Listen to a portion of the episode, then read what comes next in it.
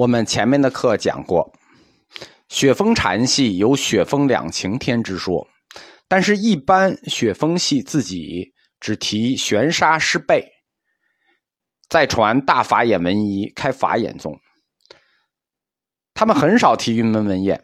不光是当时如此，百年以后，北宋大僧正赞宁在《宋高僧传》这样重要的佛教历史资料里头。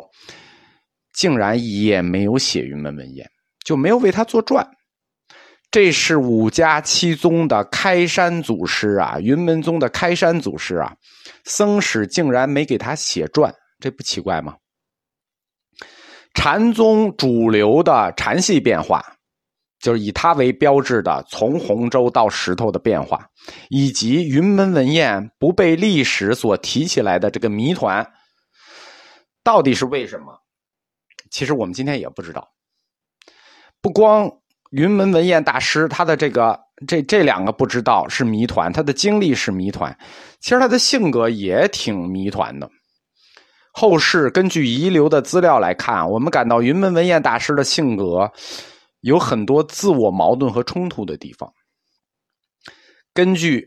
云门旷真禅师广录记载啊，这个是他的弟子德山元密写的啊，就是回忆他师傅，这是他的正宗司法弟子德山元密写的三卷《云门旷真禅师广录》。广录里记载了云门文彦死前的两份遗嘱，一份叫遗表，一份叫遗戒，哎，告诫的诫。所谓遗表，上表的表是政治遗嘱，那遗戒，那告诫，告诫弟子是私人遗嘱。这个仪表呢，作为上表，死之前的上表是属于他的政治遗言，以及要抒发一下他自我，有点像诸葛亮似的，最后要抒发一下自我嘛。首先，那先要献上对南汉国未来美好的祝愿啊，这这我们就不讲了。然后抒发自我，谈到自己的一生，文彦说自己的一生。困风霜十七年，涉南北数千里，哎，总之就是也是受过很多的苦啊。然后呢，就感慨一下，然后呃，感慨完了就是感谢国王对他的知遇之恩，对他的恩德，对他的福祉。But 就是 But，但是文言大师说，这么富贵其实不是我所求。哎，这就跟他师傅雪峰一存一个路子，就是这这，你们以为我过得好，其实我过得痛苦着呢。文彦大师说：“我的一生追求唯在止心，哎，止停止的止，唯在止心。你看，宗师情怀跃然纸上，富贵于我如浮云，愿做沙门一世子。这个仪表写的还是很很好的。然后另一份是一戒，告诫弟子，告诫门人，就属于他的私人遗嘱。这个一戒的风格跟这个仪表的风格就不一样。这一戒里说。”凡系山门庄业财物等，一切要尽归本寺使用，切勿护移他寺。所以，云门文彦大师的这两份遗嘱单，这个单看都行啊。你连在一块看呢，你就觉得大师稍微有一点点分裂。您不是一生唯在纸心，富贵于你如浮云吗？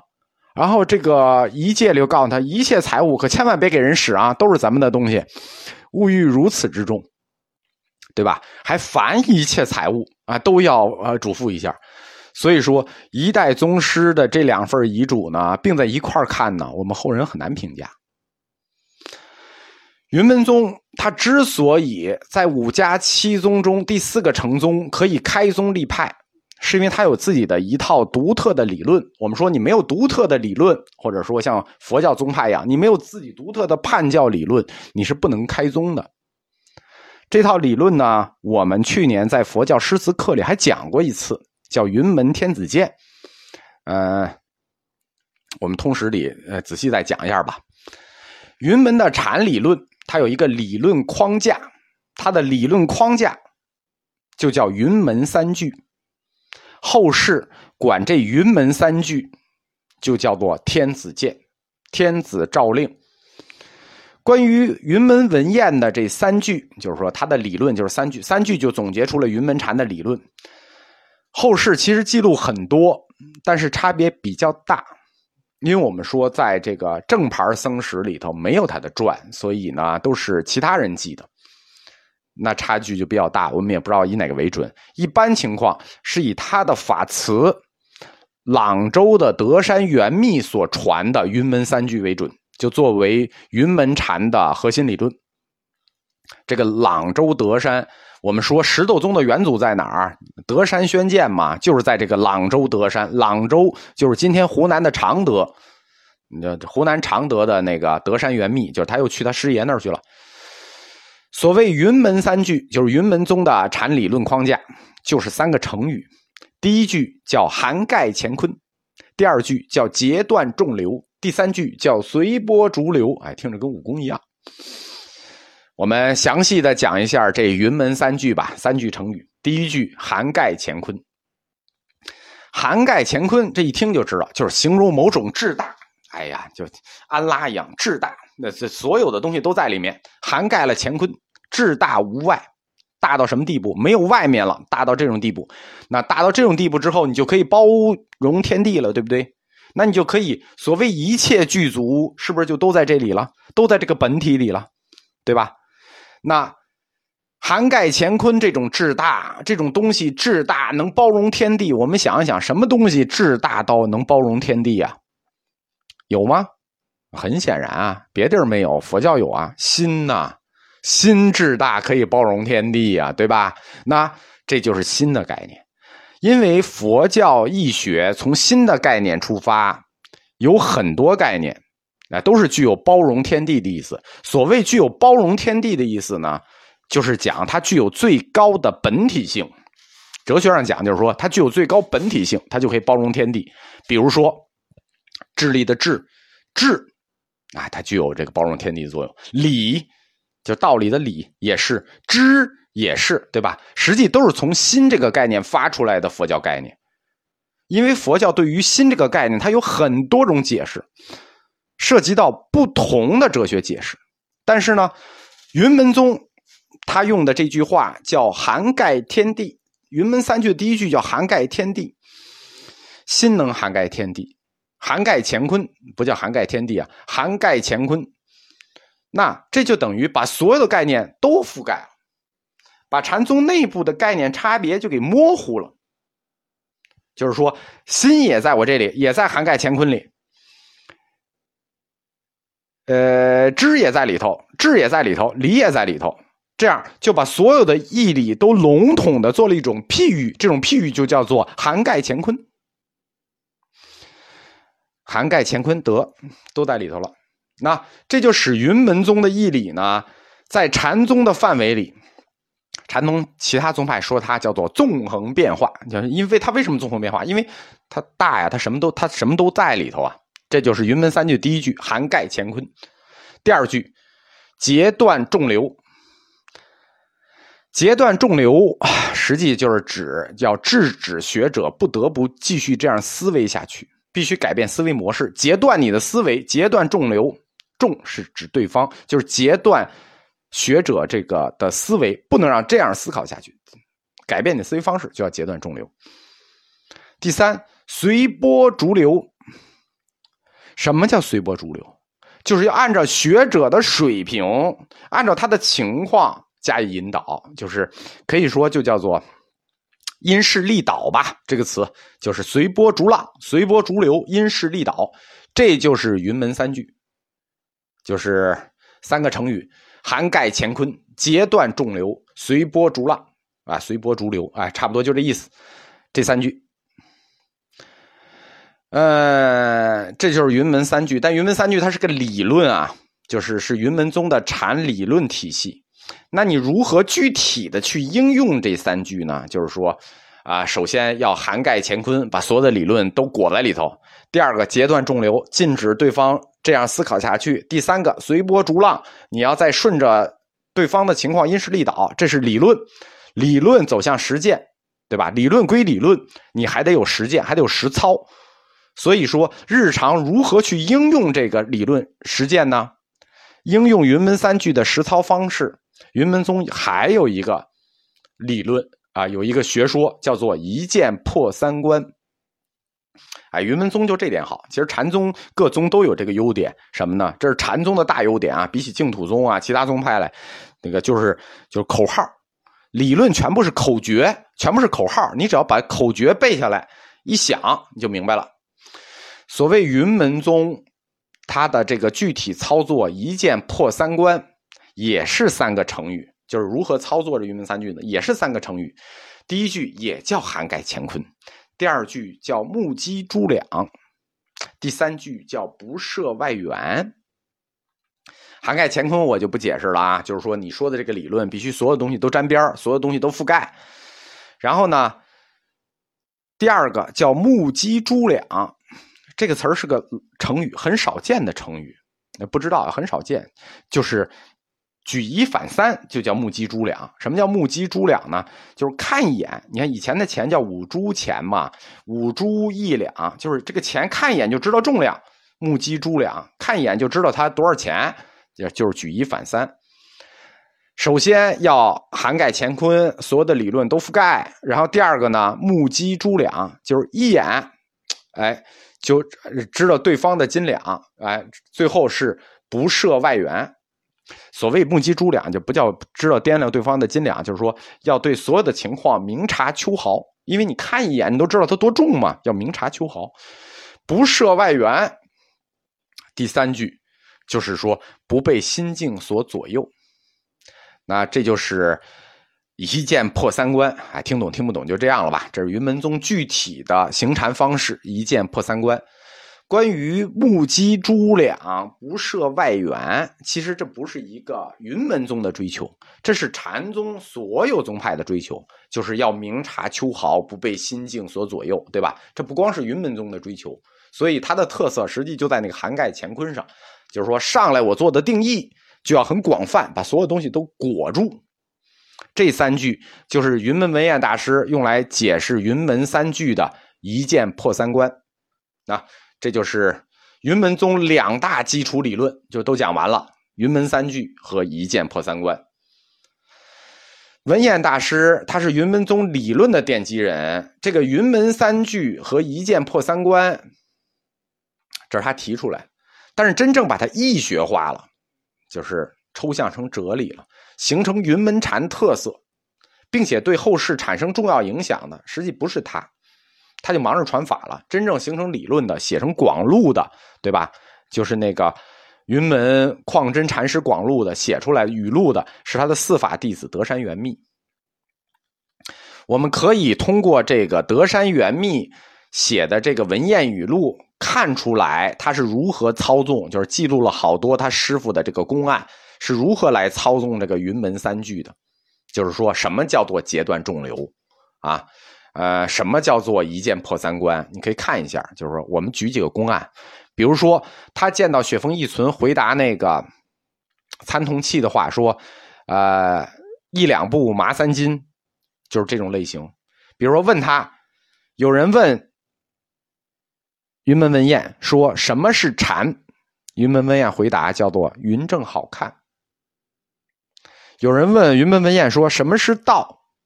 然后他说：“云里有个字。”懂了吗？不懂吧？有人问云门文彦说：“何事祖师西来意？”回答说：“云里看见山了。”这是什么意思呢？这就叫截断众流。是截断众流，就是这个意思。就是说我拒绝做正面回答，所问非所答，而且我回答的东西让你根本都想不明白我在答什么，这就叫截断众流。所以说，云门文彦的法脉，实际最后实际上都传给外交部了。就我们如果看外交部新闻发言人的回话，他们都就属于云门宗的四法弟子，就叫答非所问，转移话题，这就是云门三句的真传。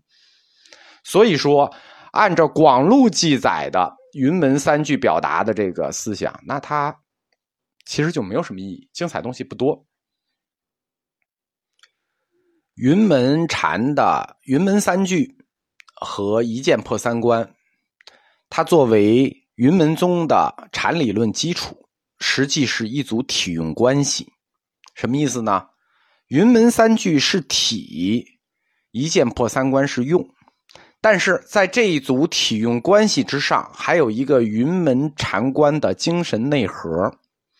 什么叫禅观的精神内核呢？比如说，我们讲曹山禅，前面讲他的禅理论叫君臣五位禅政治学，但是他的精神内核叫做逢春不变心，对吧？这是他的精神内核，自由，绝对自由意志，逢春不变心。云门禅也有一个精神内核，他的精神内核也是一句话，叫做总在这里。什么叫总在这里呢？总在这里，实际是建立在华严宗关于道的变在性上的一个总结。理在事事，事事俱理，理在所有的事儿上，所有的事儿又都在理上，圈套圈这是华严宗的理论。圈套圈是什么呢？就是华严宗的法界缘起，又叫无尽缘起。这个理论我们讲过很多次，呃，不懂先这么听着。无尽缘起的表现，就是一毛孔可以纳一世界的华严境界。有一公案是这么记的：这个总在这里，说文彦拄着拐杖坐在地上，对徒弟说：“乾坤大地、微尘诸佛总在这里。”徒弟问：“师傅，你说总在这里，在哪儿呢？”文彦就忽然站起身来。用拐杖在地上一划，说：“总在这里。”然后又划了一下，说：“总也要从这里出去。”总在这里，微尘诸佛、乾坤大地，总在这里，总也要从这里出去。这就是云门宗禅观的精神内核。这两句话很震撼的。总在这里，总也要从这里出去。总在这里，实际就是云门文彦。对华严宗“理事无碍”这个概念理解的一个特殊禅语，总在这里，也总要从这里出去，等于把华严宗的“理事无碍”给悟透了。总在这里是从禅理论出发的，他对当时的禅行或者说行禅产生了直接影响。就云门宗的“总在这里”这个精神理念，直接影响了晚唐的禅行。为什么？晚唐以后，我们说从临济宗开始，迎来了禅宗的新时代，就是四处行脚，各宗都要讲接机之风，因为到处都是行脚的僧人。云门文彦就坚决反对四处行脚，说：“知你行脚，驴年得个歇。”就是说，你什么时候才能歇歇下来？什么北去五台理文书，南去横越参马祖，吃饱了撑的，你们是？名为比丘，实际就是瞎窜。云门文彦反对四处行脚，反对人员到处流动，这是站在农业经济稳定性角度来看的。我们说，实际上当时的社会情况已经从晚唐的流民转向了稳定的地方小割据政权，所以他反对四处行脚，因为四处流动不光影响治安，还给这种农业经济产生破坏。总在这里，作为云门禅精神的内核，实际影响出去就是云门文彦推崇的一种生活观。总在这里，不光是禅的精神内核，也是云门文彦推崇的生活观。文彦说啊，好好关心眼前，活着呢，不要费什么力气，省心省事的过日子，便与佛祖无别。无端起那么多妄想做什么？我客观说，这其实一种挺好的生活观啊，把这个总在这里推广下去。在云门旷真禅师广录里记过他的一句名言，叫做“好事不如无事”。那一代宗师里不是也说过吗？没有消息就是消息，好事不如无事。这个就是贯彻了云门宗的“总在这里”这个禅精神，体现到生活中的处世哲学。云门家风的总在这里是受到当时历史的条件制约提出来的。恩格斯不是说过吗？我们只能在时代的条件下进行认识，而且这些条件达到什么程度，我们也只能认识到什么程度。这恩格斯说的。云门文彦也是按照恩格斯说的去认识的。总在这里禅精神，这种禅精神，以及他对这种把这个禅精神推到生活中的这种认识观。实际是要为当时的历史情况服务的。当时上有南朝的小朝廷，那社会要稳定；下百姓经历了晚唐的动乱，需要安慰灵魂，需要安身立命，所以总在这里这个禅官对于岭南地区的社会稳定、教化一方是发挥了重要作用的。或者说，云门禅在广东得以快速发展，那是有历史必然性的。站在大佛学史观的角度看呢，云门禅的这种禅风，其实直接反映出来的就是五代末期南方四国的政治面目。历史的政治影响了佛教，而佛教的历史反过来也影响了政治。五代十国南方四国的小朝廷帝王，我们看南唐李后主、吴越、钱刘、闵王，包括这个刘岩。南汉流言，这都是什么？都是那种小朝廷，乐乐富于生活，悠哉悠哉，沉醉于富丽堂皇。